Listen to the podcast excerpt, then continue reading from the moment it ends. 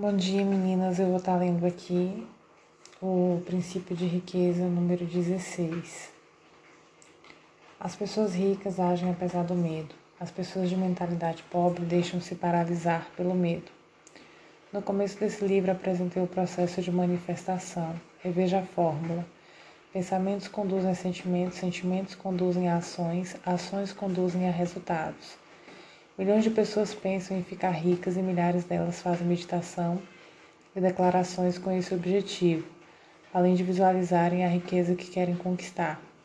Eu medito quase todos os dias, mas nunca aconteceu de eu estar sentado meditando ou fazendo uma visualização e cair um saco de dinheiro na minha cabeça. Acredito que sou apenas um dos infelizes que tem que fazer alguma coisa para ter sucesso.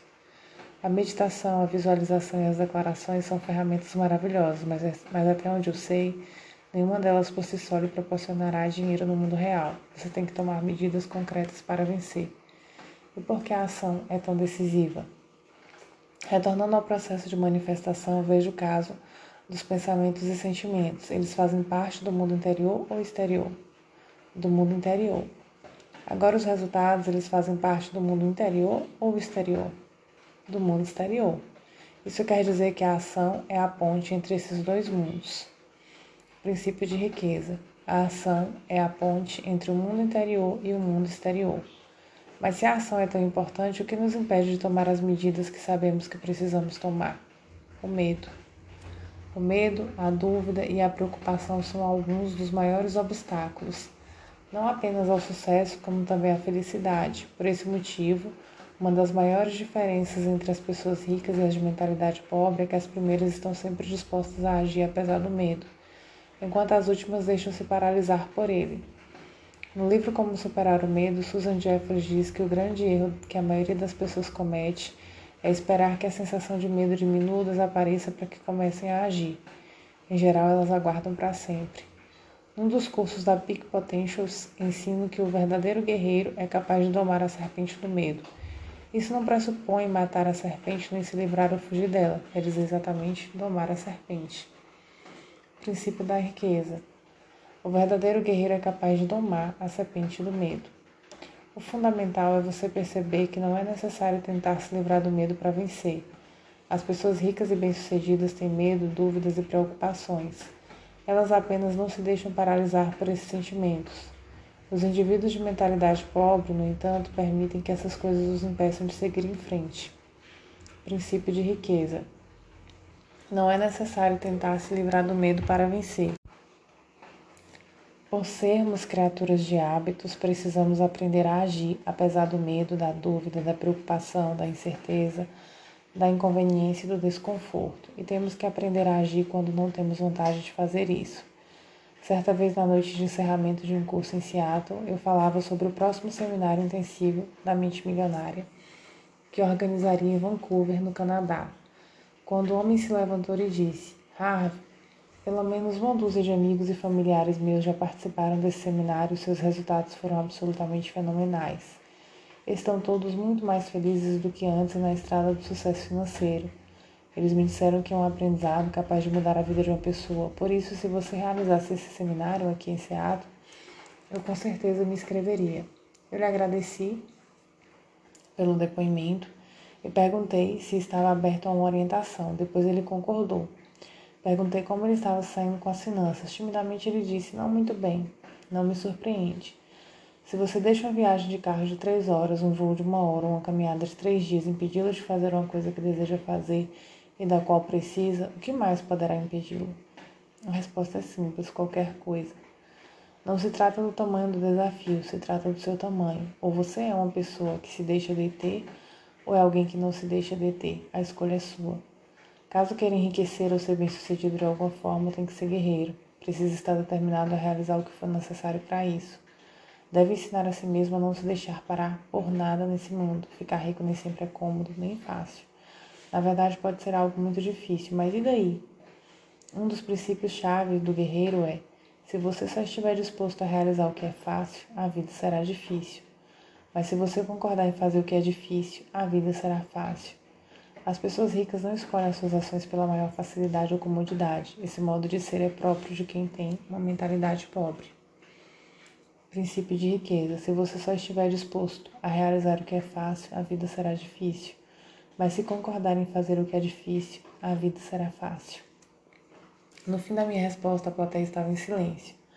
Mais tarde, o homem que havia começado aquela discussão foi me agradecer por abrir os seus olhos. É claro que ele se inscreveu no curso, mesmo fora da sociedade, e ainda apareceu com mais três amigos. Agora que já falei sobre a comodidade, vou passar para o tema do desconforto.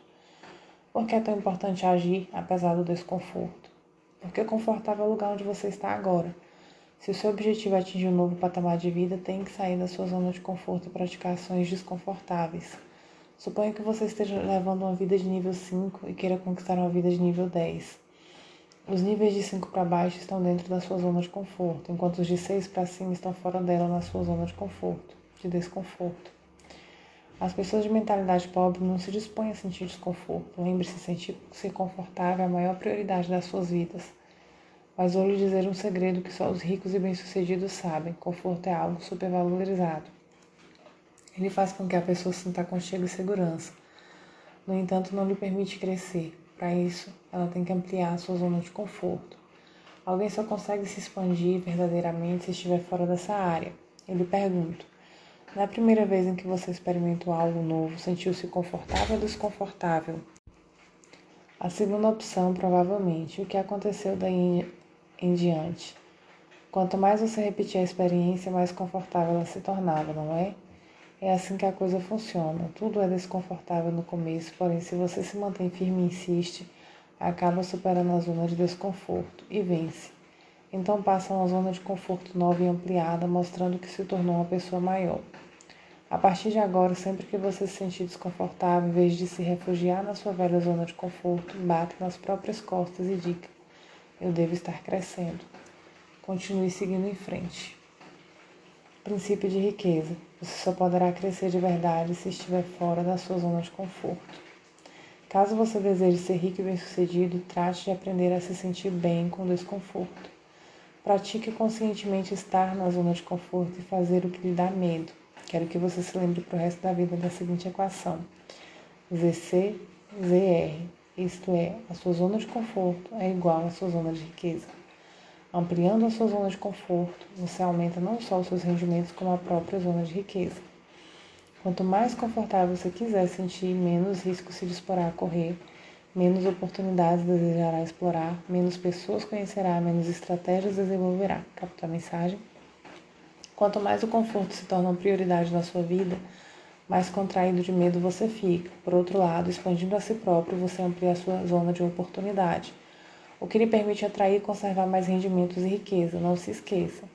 Se você tiver um grande recipiente, zona de conforto, o universo terá prazer em enchê-lo. As pessoas ricas e bem-sucedidas possuem zonas de conforto muito amplas. E elas aumentam constantemente para poderem ganhar e conservar mais riqueza. Embora nunca ninguém tenha morrido de desconforto, a aspiração ao conforto matou mais ideias, oportunidades, ações e crescimento do que qualquer outra coisa nesse mundo. O conforto aniquila, se sua meta na vida é se sentir confortável, lhe garanto duas coisas. Primeiro, você nunca ficará rico. Segundo, jamais será feliz. A felicidade não é obtida com uma vida mais ou menos satisfatória, em que ficamos o tempo todo nos perguntando o que mais poderia ter acontecido. A felicidade surge como resultado de estarmos no nosso estado natural de crescimento e vivendo o máximo do nosso potencial.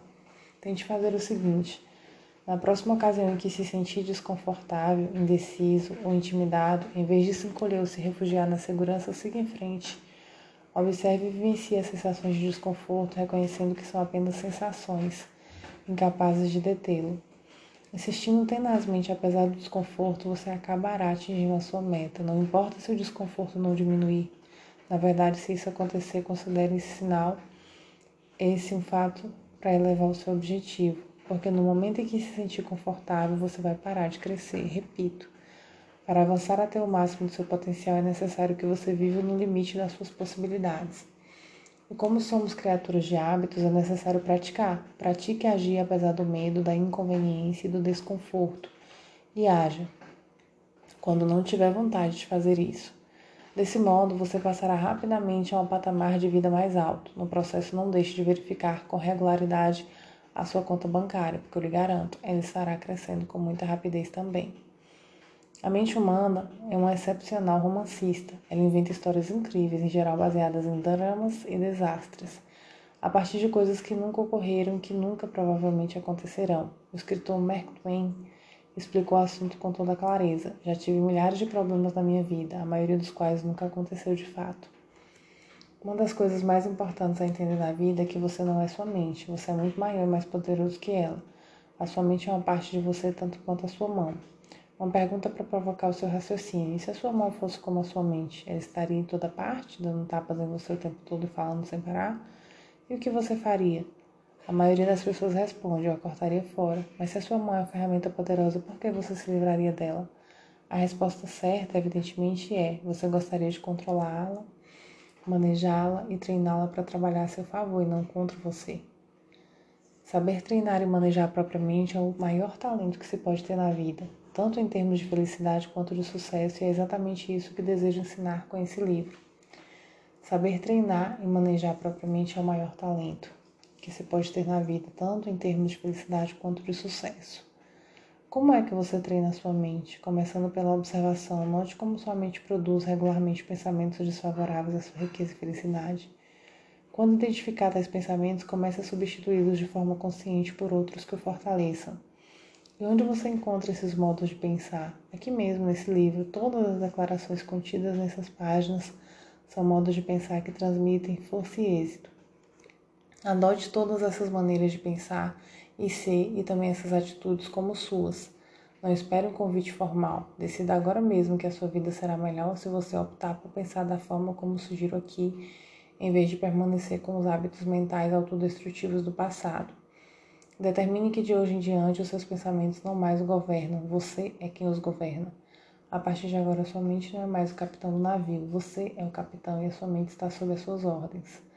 Você pode escolher os seus pensamentos, você tem a capacidade natural de descartar a qualquer momento todo pensamento que não lhe seja favorável. E a qualquer instante pode também instalar pensamentos fortalecedores, simplesmente optando por se manter concentrado neles, você tem o poder de controlar sua mente. Mais uma vez, cito a frase do meu amigo escritor Robert G. Ellen. Nenhum pensamento mora de graça na cabeça de ninguém. Isso quer dizer que você pagará por seus pensamentos negativos. Pagará em dinheiro, em energia, em tempo, em saúde, em termos de felicidade. Se seu objetivo é atingir rapidamente um novo nível de vida, comece a classificar os seus pensamentos nessas duas categorias: os que lhe dão poder e os que minam o seu poder. Observe-os e determine se eles contribuem ou não para a sua felicidade ou seu sucesso. Escolha então alimentar somente aqueles que o fortalecem e recuse-se a manter concentrado nos que o debilitam. Quando surgir na sua cabeça um pensamento prejudicial, diga cancela e obrigada pela informação. Em seguida, substitua-o por um modo de pensar mais favorável. Chamo esse processo de pensamento poderoso. Guarde as minhas palavras. Se você o praticar, a sua vida jamais voltará a ser a mesma. É uma promessa. Então, qual é a diferença entre pensamento poderoso e pensamento positivo? Ela é sutil, porém profunda. Na minha opinião, as pessoas usam o pensamento positivo para fingir que está tudo bem quando acreditam que não está. Com o pensamento poderoso, nós compreendemos que tudo é neutro, nada tem significado, exceto aquele que nós mesmos atribuímos. Nós criamos a nossa história e damos a cada coisa o seu sentido. Essa é a diferença entre pensamento positivo e pensamento poderoso. O primeiro faz com que as pessoas acreditem que os seus pensamentos são verdadeiros. Por sua vez, o pensamento poderoso reconhece que os nossos pensamentos não são verdadeiros, mas que de qualquer modo nós criamos a nossa própria história e podemos inventar uma que nos seja favorável. Não fazemos isso porque os novos pensamentos sejam verdadeiros no sentido absoluto, mas porque eles nos são mais úteis e nos parecem muito melhores do que os outros. Declaração: Eu ajo apesar do medo, eu ajo apesar da dúvida, eu ajo apesar da preocupação, eu ajo apesar da inconveniência, eu ajo apesar do desconforto, eu ajo quando não estou com vontade de agir. Eu tenho uma mente milionária. Ações da mente milionária. Liste três maiores medos ou preocupações que você tem a respeito de dinheiro e riqueza. Para cada um deles, escreva o que você faria se a situação temida efetivamente acontecesse. Você sobreviveria? Superaria? O mais provável é que a resposta seja afirmativa. Agora pare de se preocupar e comece a enriquecer. Pratique sair da sua zona de conforto. Tome deliberadamente decisões que o façam se sentir desconfortável. Por exemplo, converse com pessoas com quem não falaria peça um aumento de salário, suba os preços dos seus produtos, acorde uma hora mais cedo todo dia. Aplique o pensamento poderoso, observe a si próprio os seus padrões de pensamento, acolha somente aqueles que contribuam para a sua felicidade e o seu sucesso. Desafie a voz dentro da sua cabeça sempre que ela lhe disser: não posso, não quero, não estou afim. Não deixe que a voz do medo, que a voz do conforto seja mais forte do que você. Faça um pacto consigo mesmo. Sempre que a voz tentar impedi-lo de realizar alguma coisa, você a fará de qualquer forma para mostrar à sua mente que é você quem manda e não ela. Assim aumentará espetacularmente a sua confiança, enquanto a sua voz, reconhecendo que tem pouco poder sobre você, se pronunciará cada vez menos.